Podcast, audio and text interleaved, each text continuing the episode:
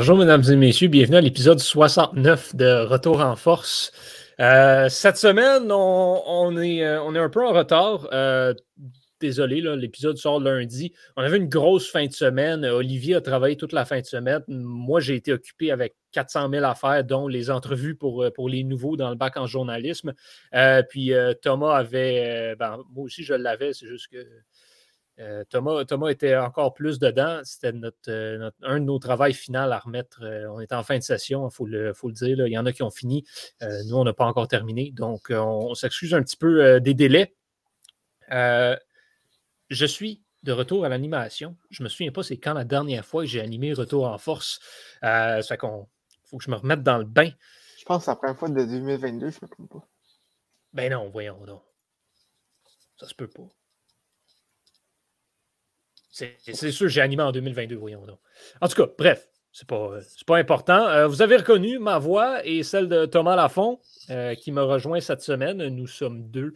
Euh, comme je l'ai dit, Olivier travaillait. Vincent, on n'a pas de ses nouvelles. Et Étienne, ben, Étienne vit, donc ne peut plus être à retour en force. C'est ce qui arrive. comment ça va, Tom? Très bien. très content d'être pour ta dernière, en fait retour en ben, Oui et non, c'est mon dernier vrai retour en force. Mais euh, oui, on vous rappelle la semaine prochaine un épisode spécial pour, euh, pour le 70e et dernier pour, pour certains d'entre nous. Euh, bref, on y reviendra en fin d'épisode. Thomas, on va, on va embarquer dans le, dans les sujets de, l'heure, de la semaine, dans qu'est-ce qui s'est passé dans la dernière semaine. Une semaine assez mouvementée, assez, euh, assez chargée. C'est de valeur qu'on n'ait pas d'autres collaborateurs avec nous. On ne pourra pas tout couvrir à deux, malheureusement, euh, mais on, va faire notre possible. On commence bien sûr avec la Formule 1. Euh, c'était le premier Grand Prix d'Italie cette fin de semaine, soit le Grand Prix d'Émilie-Romagne. C'était également la première course sprint de cette saison. Donc, c'était un, euh, Grand Prix qu'on surveillait particulièrement, qui avait bien de l'intérêt euh, au circuit d'Imola.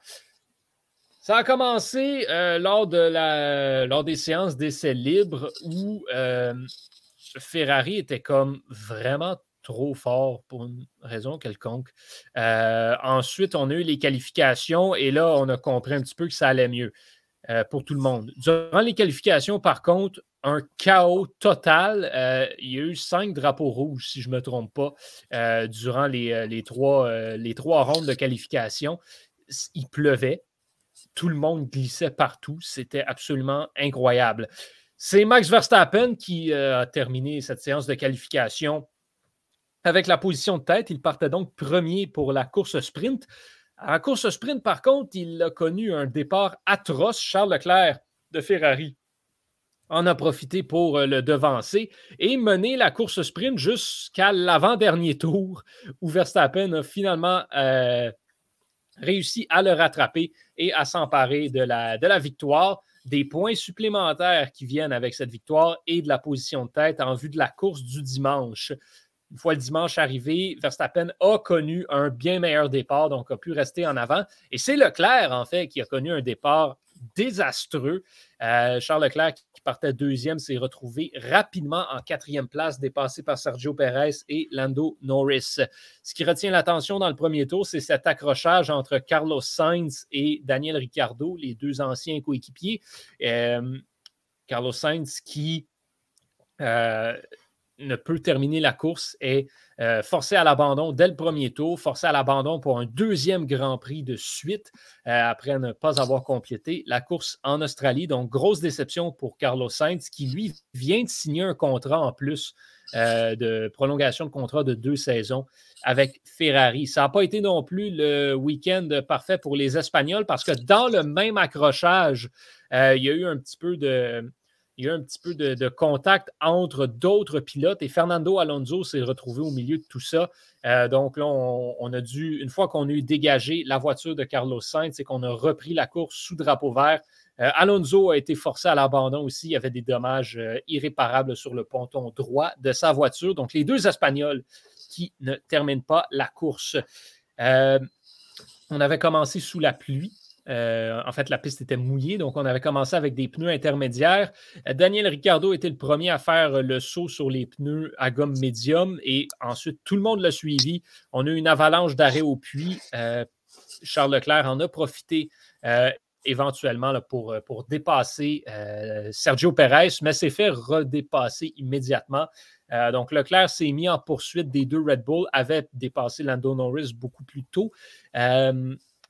Par contre, lors de son deuxième arrêt au puits, Leclerc chausse les gommes tendres et ensuite part à la poursuite de Sergio Perez, tente de le dépasser, euh, mais est un peu trop agressif, s'en va complètement à droite sur une courbe, euh, une courbe saucisse et euh, se retrouve dans le mur. Donne-moi, je peux t'interrompre 30 secondes? Une courbe saucisse. Ouais, ben en fait, c'est ce qu'on appelle les sausage curves. Je ne sais pas officiellement si la traduction francophone, c'est les courbes saucisses, mais c'est les, c'est les dos down essentiellement qu'il y a sur, le, sur le bord de la piste dans certains coins pour empêcher de court-circuiter les, les, virages, euh, justement. Donc, euh, donc, Leclerc qui a roulé sur une de ces, euh, une de ces bosses-là s'est retrouvé dans un muret et ses chances de podium étaient, terminées. Charles Leclerc, qui avait terminé premier ou deuxième dans les trois premières épreuves de la saison, a conclu la course en sixième position. Max Verstappen, qui a donc connu un week-end parfait, termine premier. Sergio Perez termine deuxième, donc un doublé pour Red Bull. Lando Norris, troisième pour McLaren, un premier podium pour Norris et l'écurie britannique cette saison. Et en quatrième place, on a retrouvé George Russell de Mercedes. George Russell, qui est le seul pilote à avoir terminé dans le top 5 à chaque course cette saison. Et c'est qui le coéquipier de George Russell chez Mercedes? Eh bien, c'est Lewis Hamilton. Et on en parle des difficultés de Mercedes. Bien, Russell, ça n'a pas semblé l'affecter, mais Lewis Hamilton, il a terminé 13e derrière Pierre Gasly, et ça, ça a été le running gag de la fin de semaine. Lewis Hamilton a essayé de dépasser Pierre Gasly à peu près 30 fois dans cette course-là. Il n'a jamais été capable. Euh, Mais non. La rumeur veut que Lewis Hamilton est encore pogné derrière Pierre Gasly au moment où on se parle. Euh, c'était absolument ridicule. Sa Mercedes ne pouvait absolument rien, rien, rien faire mais il y avait des défauts mécaniques? Ben, il, y avait assurément un réglage différent de, sur la voiture de Russell, un réglage qui a donc mieux fonctionné pour Russell euh, que pour Hamilton, ça c'est sûr et certain. Mais c'est quand même euh, pas normal que Hamilton soit pas capable de dépasser Gasly. Ce qui est arrivé aussi, par contre, c'est que on avait, Hamilton avait le DRS pour essayer de dépasser Gasly, mais il y avait la Williams d'Alex Albon dans le chemin. Et donc, Gasly aussi avait accès au DRS. Donc, personne ne pouvait dépasser vraiment euh, personne dans cette, euh, dans cette compétition-là. Valtteri Bottas a terminé cinquième aussi. Donc, le, le Valtteri Bottas Revenge Tour se poursuit. Euh, le Finlandais qui, qui est essentiellement mieux classé qu'il l'était à pareille date l'année dernière, presque. Euh, vraiment, vraiment incroyable, pas à ce point-là, mais Bottas qui, euh, qui, fait un travail remarquable chez Alfa Romeo cette saison. On a des premiers points pour Aston Martin. Sébastien Vettel a terminé huitième, Lance Stroll termine dixième. Donc, ce que ça veut dire, c'est que tel que je l'avais prédit, toutes les écuries ont récolté au moins un point cette saison, et c'est déjà après quatre courses. Donc, euh, félicitations à tout le monde de ce côté-là. Euh, dans les autres pilotes qui ont récolté des points, Kevin Magnussen termine 9e, Yuki Tsunoda 7e. Euh, c'est ce qui complète ce, top 10. Pour ce qui est de l'autre Canadien, Nicolas Latifi, il a complété la course, ce qui en soi est un accomplissement. il a terminé au 16e rang devant Mick Schumacher et Daniel Ricciardo. Qu'est-ce que ça donne donc euh, au classement euh, des euh, pilotes? Eh bien, c'est Charles Leclerc qui, qui, retient sa première position avec 86 points. Max Verstappen le suit à 59, Sergio Perez 54, George Russell 49 et Carlos Sainz 38 pour ce qui est du top 5 des pilotes. À noter que course sprint inclus, Max Verstappen a remporté toutes les courses qu'il a terminées cette saison. une statistique plutôt intéressante. Chez les constructeurs, Ferrari euh, retient son avance, 124 points en première position. Red Bull qui passe deuxième à 113 et Mercedes s'accroche en troisième position avec 77 points. McLaren est à 46 au quatrième rang. Et ensuite, ben, c'est pas mal tout le monde qui est à 10 points d'écart, mis à part Aston Martin et Williams, qui sont dans la cave jusqu'ici cette saison. Alors, c'est ce qui conclut le premier Grand Prix d'Italie cette saison. Déception pour Ferrari à la maison. Ils vont avoir l'occasion de se reprendre en septembre au Grand Prix d'Italie, le Grand Prix de Monza, la course de l'année si vous êtes un pilote ou un partisan de Ferrari. La prochaine course, c'est dans deux semaines. On s'en va aux États-Unis, au fameux Grand Prix de Miami, au qu'on a de voir ce que ça va donner cette affaire-là. Ça va être triste de ne pas entendre ton résumé de F1 à, l'épisode de Retour en force en deux semaines. Je suis sûr et certain qu'il y a quelqu'un qui va pouvoir prendre ma place euh, là-dessus, si besoin se fait ressentir. Euh, écoute, euh, deux questions pour toi. Premièrement, est-ce que tu penses que ce duel de Red Bull-là rachète un peu leur début de saison décevant, comme ça? Ouais, début de saison décevant, c'est sûr que c'est des problèmes techniques, mécaniques jusqu'ici. On sait que Red Bull a une des meilleures voitures sur la grille faut qu'ils finissent la course. En fait, c'est mmh. ça. Toutes les statistiques le disent en ce moment. Quand Red Bull finit la course, il score bien. Euh, si Verstappen avait fini les deux courses qu'il n'a pas été en mesure de terminer, euh, il mènerait sans doute le championnat des pilotes au moment où on se parle. Donc, c'est une question de s'assurer d'avoir une voiture qui peut rallier l'arrivée parce que le reste, tout est là du côté de, Red Bull. Euh, donc, voilà ce qui arrive. Là, soudainement, par contre, euh, chez Ferrari, on vient peut-être de comprendre que Carlos Sainz, son rôle est extrêmement important parce que Perez fait un excellent travail chez Red Bull. Donc, Carlos Sainz, là, va falloir qu'il se mette à finir ses courses lui aussi et à ne pas avoir l'air d'un pilote euh, numéro 2. Mhm. Et euh, pourquoi est-ce que Monza est plus, est plus grand qu'Emilie Romagne? historique. Simplement, Monza est là à chaque année depuis comme toujours. Euh, Émilie Romagne, il y a eu une pause de comme plusieurs années. Là. Il n'avait avait pas roulé dans les années 2000 euh, ni dans les années 2010. Là. Donc, on, c'est, juste pour ça. Émilie Romagne à Imola, c'est là où Ayrton Senna euh, est décédé. Oh, donc, il y, a ce volet-là. Mais le Grand Prix d'Italie, de base, c'est pour ça, le, à Imola, c'est le Grand Prix d'Émilie Romagne, mais le Grand Prix d'Italie, c'est la course à Monza, c'est le royaume des tifosi, c'est le Temple of Speed. Il y a tout ce mythe-là autour de Monza qui fait que c'est le c'est la course de l'année. C'était Ferrari. Thomas, on va s'en aller du côté du euh, baseball. Euh, il y a euh, un début de saison assez intéressant, on va se le dire, euh, dans la MLB. Mm-hmm. Euh, certaines équipes euh, qui, performent bien, certains joueurs qui performent bien aussi. Nolan Arenado a retrouvé son mojo. Cody Bellinger a retrouvé son mojo également. Seiya Suzuki est excellent. Seiya Suzuki est incroyable. On regarde toutes ces statistiques-là et on se dit c'est impossible que ça tienne tout au long de la saison, tout comme la fiche des Mets de New York en ce moment, ainsi que celle des Marlins de Miami. Euh, mais ce dont tu viens nous parler aujourd'hui, c'est euh, du plateau qui a été euh, finalement atteint par l'illustre Miguel Cabrera. Oui, ben on sait depuis, depuis, quelques semaines, Miguel Cabrera se, battait pour atteindre le plateau des 3000 coups sûrs en carrière pour être seulement le 33e joueur dans l'histoire des majeurs à atteindre ce plateau. Euh, et euh, là-dedans, ben, il y a les plus grands noms du baseball, Roberto Clemente, euh, Pete Rose, Ty Cobb, qui sont dans ce, plateau-là. Et ben, on, attendait cette semaine avec impatience, après avoir frappé 3 à 4 contre les, Yankees mercredi. il a dû se faire attendre puisque, puisque jeudi, suite à une décision un peu controversée de la part des Yankees en huitième manche, il n'a pas pu atteindre ce plateau. Euh, pour euh, vous expliquer ceux qui ont marqué ou ceux qui ne suivent pas le baseball en général. Les Yankees ont, euh, ont accordé un surbain intentionnel à Miguel Cabrera en, en huitième manche, qui n'a pas fait le bonheur de, non seulement les, partisans qui étaient au Comerica Park, mais également la tutosphère du baseball. Ceci dit, d'un point de vue baseball, c'était la décision à prendre. C'est exactement ce que j'allais dire. Euh, par contre, Austin Meadows a fait payer, les, Yankees juste après en frappant un double euh, bon pour, euh, bon pour deux points, ce qui scellé la victoire des, Tigers. mais la, question n'est pas là. le vendredi, il y a eu également un. Ben, le, match a été remis au, lendemain suite à la pluie. Donc, c'est finalement samedi, dans le premier match, un programme double, que, que, Meggy a atteint le plateau des 3000 coups sûrs face, face aux Rockies dans une DG de 13-0 euh, administrée par les Tigers.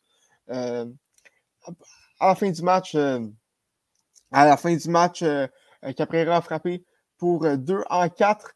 le, le troisième était évidemment le premier coup sûr des deux, un simple dans la droite. donc, avec, avec ces, résultats, Miguel Caprera est maintenant rendu euh, avec 3002 coups sûrs en carrière, en, 9672 à, euh, battre et 11 euh, 046 apparitions au bâton. donc, on félicite pour une grande carrière également. 549 coups de circuit, seulement le septième joueur à atteindre le plateau des, des, des 3000 coups sûrs, ainsi que, ainsi que des 500 euh, coups de circuit. Désolé, je me suis trompé. 502 coups de circuit. Euh, c'est parce qu'il a atteint 500 l'année passée. Là, fait qu'à moins qu'il ait frappé 80 coups de circuit dans les 12 derniers matchs. Euh, Écoute, il a frappé fort pendant la sombre. Ouais, c'est ça. quelques, quelques faits intéressants sur, sur cette dégelée de 13-0. la même journée, les Cubs de Chicago ont, euh, et là, excusez, je ne fais pas exprès de toujours bâcher les Pirates, mais les Cubs de Chicago ont euh, rayé les Pirates de Pittsburgh de la map du baseball en l'emportant 21-0. C'est la première fois dans l'histoire qu'un blanchissage de 20 points et plus survient la même journée qu'un blanchissage de 10 points et plus. Euh, c'était votre statistique non intéressante de la semaine, commanditée par, je ne suis pas trop sûr quoi, mais, euh, mais voilà. Le baseball du cours. Oui, c'est ça. Et, euh, ben, fait intéressant aussi, on en parle tout le temps à quel point le baseball, ça peut changer rapidement. Programme double samedi, n'est-ce pas? Hein? Après avoir perdu 13-0 contre les Tigers, les Rockies ont plus tard remporté 3-2 un match contre les mêmes Tigers. Écoute, bienvenue, dans la MLB. Également. Très bien dit, très bien dit. Euh, parlant des Rockies, euh, juste glisser un mot. Euh, c'est un, un début de saison assez surprenant. Euh, Fish de 10 et 5. À seulement un match de, des Dodgers et de la tête d'édition. Il faut dire qu'elle sont encore très, très, très jeune. Mais c'est quand même un bon début de saison pour, les, pour, pour les Rockies qui sont en avant des Padres également. donc, donc, euh, petite surprise ici euh, dans l'Ouest hein, de, la nationale. On peut dire merci à CJ Crone qui, euh, mm-hmm. connaît un début de saison assez, assez incroyable. Mène, mène la MLB au chapitre des coups de circuit. comme C'est n'importe quoi. Mais bon, il y, a juste, il y a juste une quinzaine de matchs de jouer jusqu'ici. Donc, On s'en porte non, exactement, exactement. Euh, allons parler euh, du tennis euh, maintenant. tennis, donc, il y avait des tournois en fin de semaine disputés, disputés un petit peu partout. quelques, tournois, quelques tournois intéressants. Il y en a trois sur lesquels je vais, je vais m'attarder. Donc, on a eu trois, trois joueurs, deux joueurs et une joueuse qui ont, qui ont remporté des, des matchs importants, des tournois importants euh, également. Donc, euh, on va commencer par parler du, de euh, André Roublev qui est allé à l'Open de Serbie où il a battu Novak Djokovic chez lui en finale. Novak Djokovic qui a perdu donc ce match 2-6, le premier set. En fait, Roublev a gagné 6-2 le premier, perdu au bris d'égalité par la suite et a gagné le troisième set 6-0. Oh. contre Novak Djokovic en Serbie. Oui, mesdames et messieurs, c'est ce qui est arrivé. Euh, pour Blev, qui avait eu un parcours euh, plutôt facile euh, jusque-là. par contre, et pour Novak Djokovic, bien, ça avait été aussi assez simple. Il avait battu deux de ses compatriotes serbes avant de battre Karen Kachanov pour ensuite baisser pavillon devant Rublev en finale. Donc, Novak Djokovic qui continue son retour euh, difficile cette saison, si on peut dire euh, comme cela. Pas la saison euh, du siècle pour lui qui est pris avec toutes sortes de problèmes en dehors du terrain. On le sait, on n'a pas besoin d'en reparler. Les deux autres tournois, par contre, dont je veux parler sont beaucoup plus intéressants slash importants. Carlos Alcaraz est demeuré invaincu en finale de l'ATP dans sa carrière. Il a remporté le tournoi de Barcelone. Et je, vais par dans pas long vous sortir quelque chose d'assez exceptionnel. Carlos Alcaraz a eu un parcours assez impressionnant à ce tournoi de Barcelone. Euh, a battu encore de finale euh, Stefanos qui était lui la première tête de série. En demi-finale, Alex de Minor, qui n'est pas n'importe qui, et avant de battre son compatriote espagnol euh, Pablo Carreño Busta en finale. Carlos Alcaraz, donc 18 ans, remporte le tournoi de, de Barcelone et entre dans le top 10 de l'ATP à l'âge de 18 ans après avoir remporté le tournoi de Barcelone. Est-ce que c'est euh, le plus jeune joueur euh, à rentrer dans le top 10? Eh bien, voilà ce qui est très intéressant. Qui est le dernier joueur? Il y a, euh, en fait, c'est le plus jeune espagnol surtout et le plus jeune joueur à rentrer dans le top 10 depuis un certain Rafael Nadal qui avait pénétré dans le top 10 en 2005 après avoir remporté le tournoi de Barcelone à l'âge de 18 ans.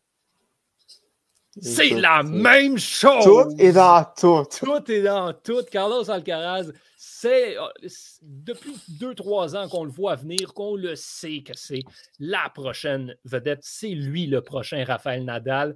Euh, et là, il est là, il fait partie de cette nouvelle génération euh, de joueurs de tennis et il a démontré encore une fois tout son savoir-faire à la maison pour, pour l'emporter. Donc, Carlos Alcaraz qui pointe maintenant au neuvième rang du classement mondial chez les hommes au tennis professionnel.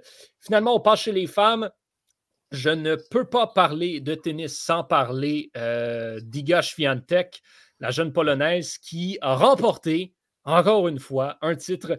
Euh, cette, euh, cette fois-ci, c'était du côté de Stuttgart, le tournoi commandité par Porsche euh, de la WTA, avec un parcours, euh, un parcours intéressant au cours duquel euh, on a tenté de nous faire croire que ça allait être un match intéressant encore de finale, alors que Swiatek était opposé à Emma Raducanu. Mais ça ne l'a pas été. Iga Swiatek a fait le travail assez, assez facilement, 6-4, 6-4. Emma Raducanu a remporté le US Open et je vous avais dit, là, ça va aller sur une pente descendante. Ça va être difficile, la pression va être grande, puis elle ne va plus rien faire. Sans dire qu'elle ne va plus rien faire pour vrai. Euh, c'est définitivement la joueuse la plus surestimée sur la WTA. Alors, je le répète, c'est une bonne chose que Leila Fernandez ne l'emporte pas. Iga Swiatek ensuite euh, été euh, faire la passe à Lunmila Samsonova en perdant le premier set, mais ensuite en se replaçant avant d'aller en finale. Et euh, ben, je vous parle euh, des, joueurs de tennis qui choke souvent. Il y en a une joueuse qui choke souvent aussi sur la WTA, c'est Arina Sabalenka, euh, la Bélarusse. Elle a perdu 6-2 et 6-2. Donc, Iga Swiatek remporte un quatrième titre d'affilée sur la WTA. Et présentement, si on inclut la Coupe Billie Jean King, sur une séquence de 25 victoires consécutives. Euh, donc, euh, je vous parlais au début de l'année que ça allait être la saison d'éclosion pour Iga Swiatek. Même moi, j'en reviens pas à quel point elle est en train de démonter la WTA. Euh, donc, ça, c'est à surveiller. On approche de Roland Garros. La pression va être énorme sur elle. elle n'a que 20 ans, il faut le rappeler. J'ai très hâte de voir comment elle va pouvoir gérer cette, opportunité euh, de, justement asseoir sa, domination sur le circuit de la WTA. Donc, chapeau, Yosh Fiantek qui continue de faire tourner des têtes. Allons maintenant du côté du basketball pour revenir en Amérique du Nord. On va parler de la NBA. Euh, c'est les séries en ce moment du côté de la NBA qui sont commencées depuis quelque temps. Les Raptors sont encore en vie, les Nuggets mm-hmm. le sont également et Kevin Durant joue mal. Je te dirais que c'est pas mal tout ce que je sais des séries de la NBA. heureusement, on a Thomas avec nous qui, lui, a suivi ça un petit peu plus près. donc, qu'est-ce qui se passe là, du côté de la NBA présentement, Thomas? Ben, écoute, évidemment, il y a ces trois, les trois choses que tu viens de mentionner. par contre, à la défense de, Kevin Durant, il, se fait, il, fait, il se met à trois joueurs sur lui à peu près à chaque, à chaque minute de chaque match depuis le début de la série. Donc, il n'y a, pas tant. Il ne peut pas faire grand-chose, vraiment. Euh, donc, euh, donc c'est sûr que, sûr que ça n'aide pas. Euh, la, dans l'Est, la, la plupart des séries sont, peuvent se terminer dès le prochain match. les Heat de Miami mènent 3-1 sur les Hawks d'Atlanta. gros travail défensif de Miami qui a réussi à tenir Trey Young à, seulement. Euh, euh, écoute, Trey Young a une performance euh, assez décevante pendant la série, a, une moyenne de seulement 4,8 paniers réussis par match et seulement 16,5 de, points en moyenne par match. donc, ce qui est très décevant pour un joueur de son calibre a réussi pas moins de 24 euh, revirements pour seulement 6 assistances euh, en moyenne euh, dans la série, ce qui, est, très décevant. on ne se cachera pas pour un joueur de sa trempe et le reste de l'équipe, c'est c'est pas vraiment mieux. On se, ne se cachera pas. Donc, le I semble avoir cette série-là dans la poche, mais il faudra, attendre euh, demain, enfin mardi, pour euh, confirmer le tout. Euh, sinon, les Raptors, comme tu as dit, sont restés en vie samedi face aux 76ers. Les, les, Sixers qui viennent maintenant la série 3 à 1 également après, après avoir mené 3 à 0. Ce qui est très intéressant, c'est que l'entraîneur des, Sixers, Doc Rivers, a une fâcheuse tendance de choquer en série et ça de manière spectaculaire. donc, cette, série-là est loin, est, loin encore. Par contre, euh, pour les Raptors, ce sera plus difficile euh, parce que ce soir, ils vont être en absence de euh, Fred Van Vliet, qui a dû quitter le, match numéro 4 suite à des problèmes à la hanche et a, été, a été écarté de la rencontre plus tôt ce matin pour le match 5. Il faut dire que la rivalité entre les deux équipes est, est bien en vie. beaucoup, beaucoup de chicanes, notamment sur sur l'arbitrage, il y a Joel Embiid qui a insinué après la rencontre du match 4 que, euh, que, les, arbitres avaient, fait exprès pour euh, laisser les Raptors gagner pour qu'il y ait un match numéro 5. Euh, écoutez, ça. J'ai-tu vu qu'il avait été mis à l'amende pour Exactement, 25 000, je ne me trompe pas. Hein? dans un, un peu comme si. C'est un peu comme si Thomas ou moi, on allait genre dire à une police qu'elle avait fait exprès de laisser un criminel s'évader, puis pour ça, nous donner une amende de 25 cents. Méchante amende, guys, come on. En tout cas, euh, sinon, dans les autres séries, euh, Milwaukee euh, mène 3 à 1 face aux Bulls de Chicago. Il semble, avoir, il semble être bien parti pour la deuxième ronde. Et ben, comme on a dit, Boston mène 3 à 0 face aux Nets de Brooklyn. Le, prochain match est ce soir. Donc, ça va être très intéressant de savoir si Boston peut compléter le balayage. Et ce serait toute, une déception du côté des, Nets, puisque tout le monde les, voyait. En fait, pas tout le monde, mais la plupart des, observateurs et des, fans les voyaient se rendre jusqu'aux grands honneurs en, début de saison. donc, c'est une performance hein, un peu décevant de D-Nix, mais comme tu as dit, Kyrie, euh, pas Kyrie, euh, KD est, vraiment décevant euh, depuis le début de la série. et, le précédent de soutien ne fonctionne pas vraiment. Il faut dire que par contre, que Kyrie Irving est excellent dans la série. dans l'Ouest maintenant, les Pelicans sont en train d'un peu de, surprendre le monde du basket. la série face aux Suns et maintenant, à égalité 2 à 2, il euh, faut dire que pas grand monde voyait ça. Euh, la plupart des observateurs voyaient une victoire facile euh, des Suns en 4 3 en 5. Donc, de voir cette, cette équipe de, des Pelicans qui, qui a l'air de pas grand-chose. Il n'y a aucune grosse vedette dans l'équipe. mais c'est une équipe un peu comme les Canadiens qui sont quelques Canadiens dans le passé, bien sûr. Je. Euh, a quelques, bons joueurs à qualité. C'est un, groupe qui travaille très fort. Présentement, la série est à égalité 2 à 2. Euh, les Suns qui ont qui, sont la meilleure équipe, en, qui ont été la meilleure, la meilleure équipe en saison régulière, qui est un de 66 victoires en saison. Euh, sinon, euh, Dallas euh, et, euh, et Jazz c'est égalité 2 à 2 également. Luca Doncic qui est revenu au jeu lors du, quatrième match, la série qui devrait changer à partir de ce moment-là. Il faut dire que par contre, que Dallas a eu droit à une bonne performance de, son, de son personnel de soutien. En son absence, Jalen Bronson qui a connu des gros matchs de 41 et 31 points plutôt dans la série. sinon, Denver s'est accroché hier lors du quatrième match pour éviter le, balayage. Euh, Golden State qui mène la série 3 à 1. Il euh, faut dire que Golden State a dominé euh, la, série pas mal à, chaque match. Hier, ils sont, passés très proches de l'emporter. Donc, ça, ça, devrait être une formalité, selon moi, ce, cinquième match. Et prend la série la plus divertissante de tous, Memphis contre Minnesota. La série est à, égalité 2 à 2.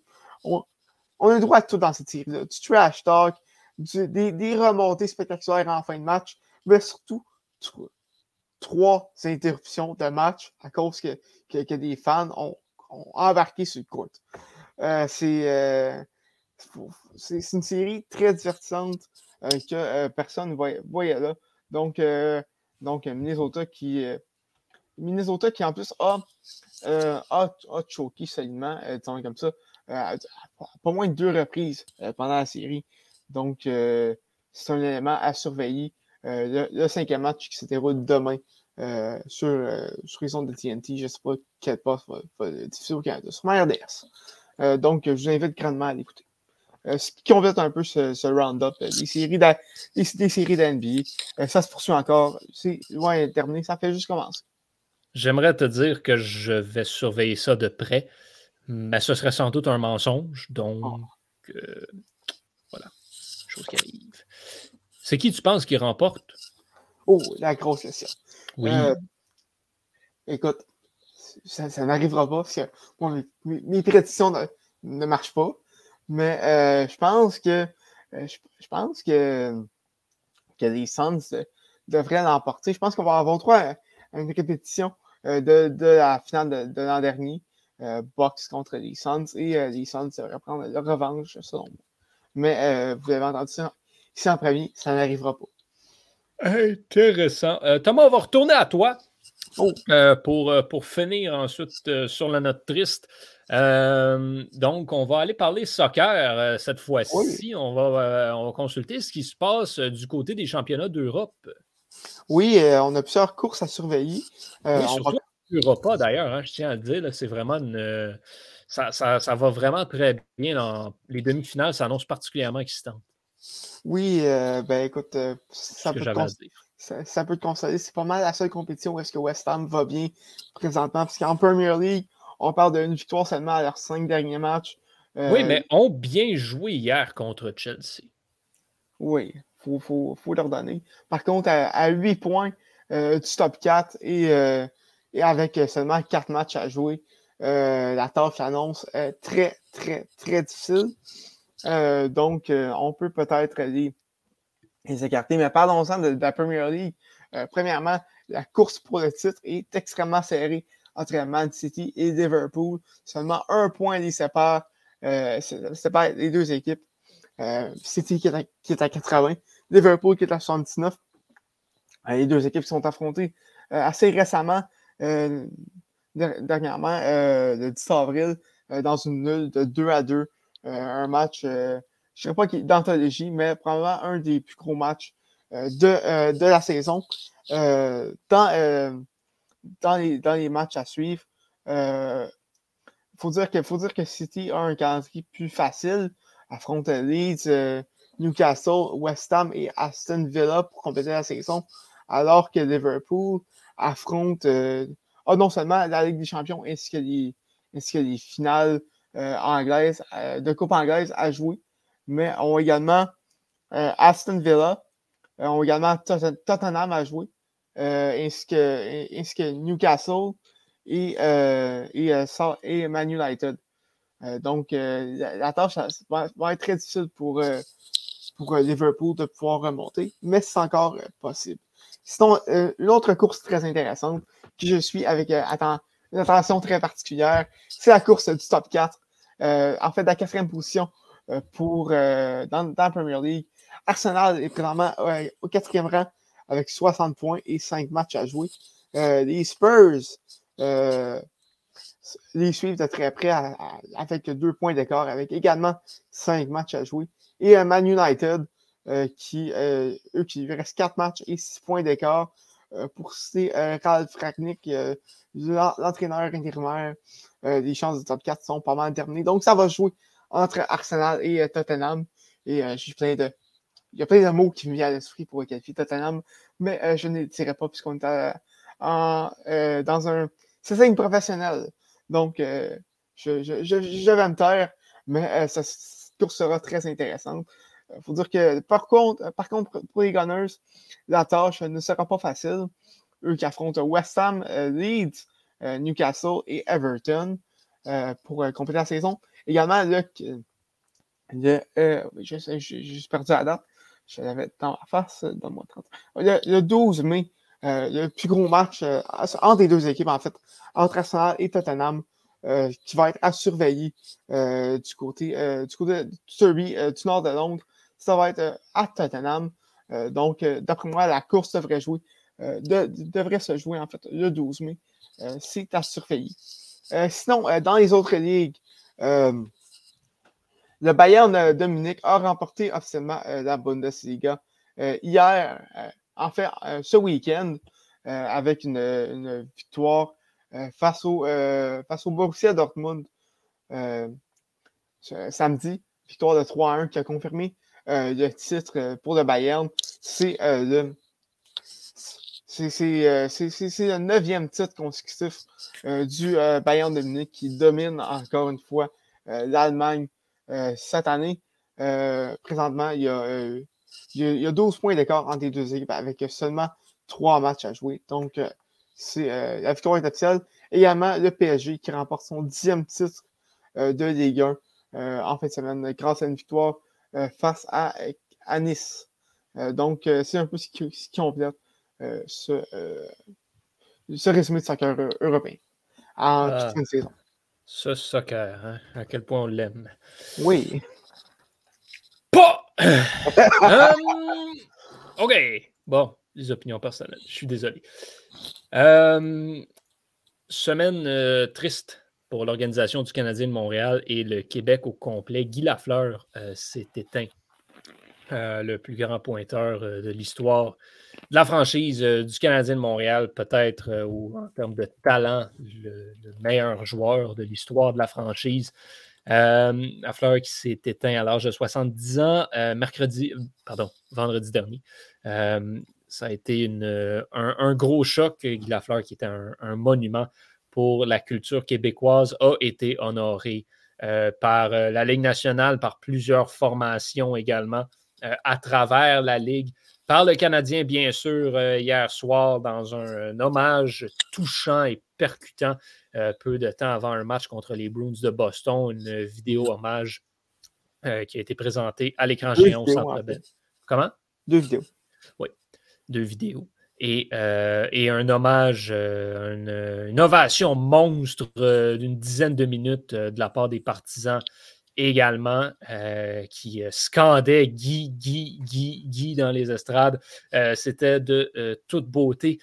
Guy Lafleur qui donc euh, quitte euh, ce monde, va rejoindre Jean Béliveau et Maurice Richard, euh, ce, trio légendaire des Canadiens, donc qui n'est plus. Lafleur va également être le troisième athlète de l'histoire du Québec à recevoir des funérailles nationales.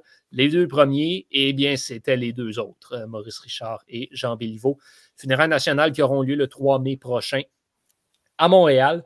Ce sera l'occasion pour, pour un peu tout le monde d'aller dire un dernier au revoir à cette légende qui a porté l'uniforme des Canadiens de Montréal, des Nordiques de Québec et des Rangers de New York. Euh, Superman, Chapelle Ardente au Centre Bell ce week-end, dimanche et lundi en fait. Donc, pour les intéressés, il y a ça également.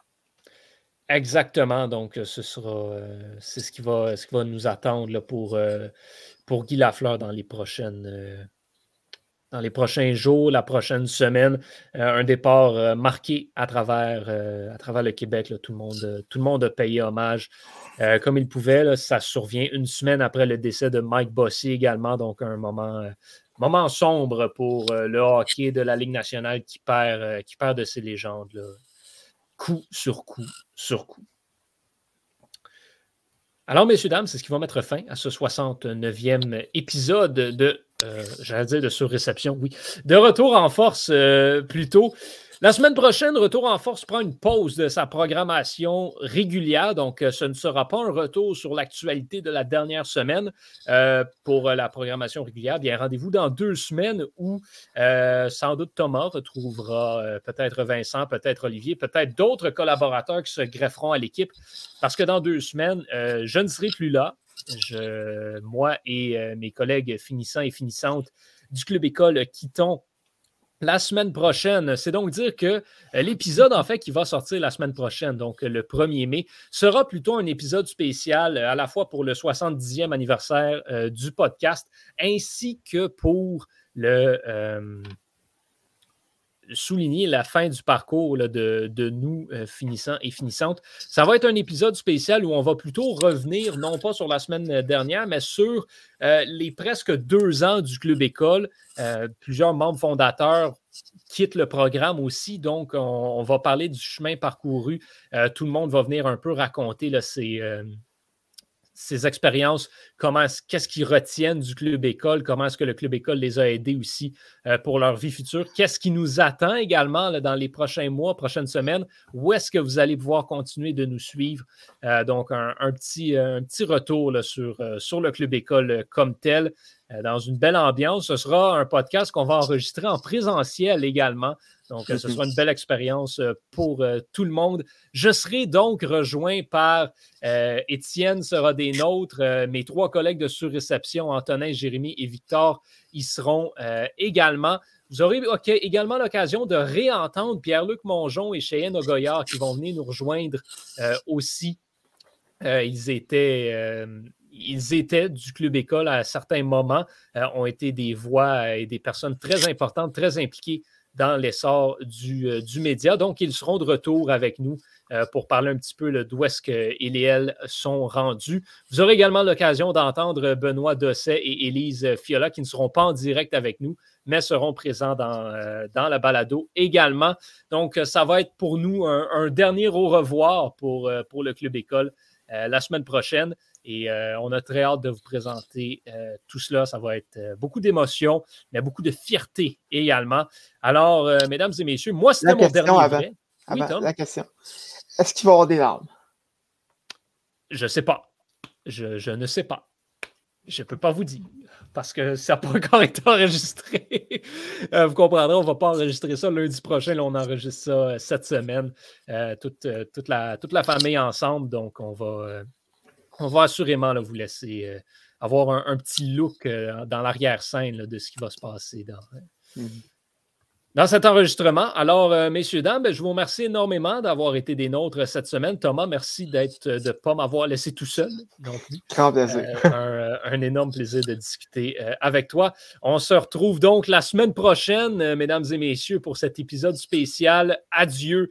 Euh, des finissants et finissantes euh, du Club École. Et sinon, ben, je vous invite à écouter euh, tous les autres projets du Club École sur réception à partir sur réception avec la nouvelle équipe de sur réception d'ailleurs à compter de, cette semaine. Reprise vidéo sort deux épisodes spécialement cette semaine également. J'ignore si on va avoir un épisode de, de récit sportif, mais ce sera. on va recommencer la prestation.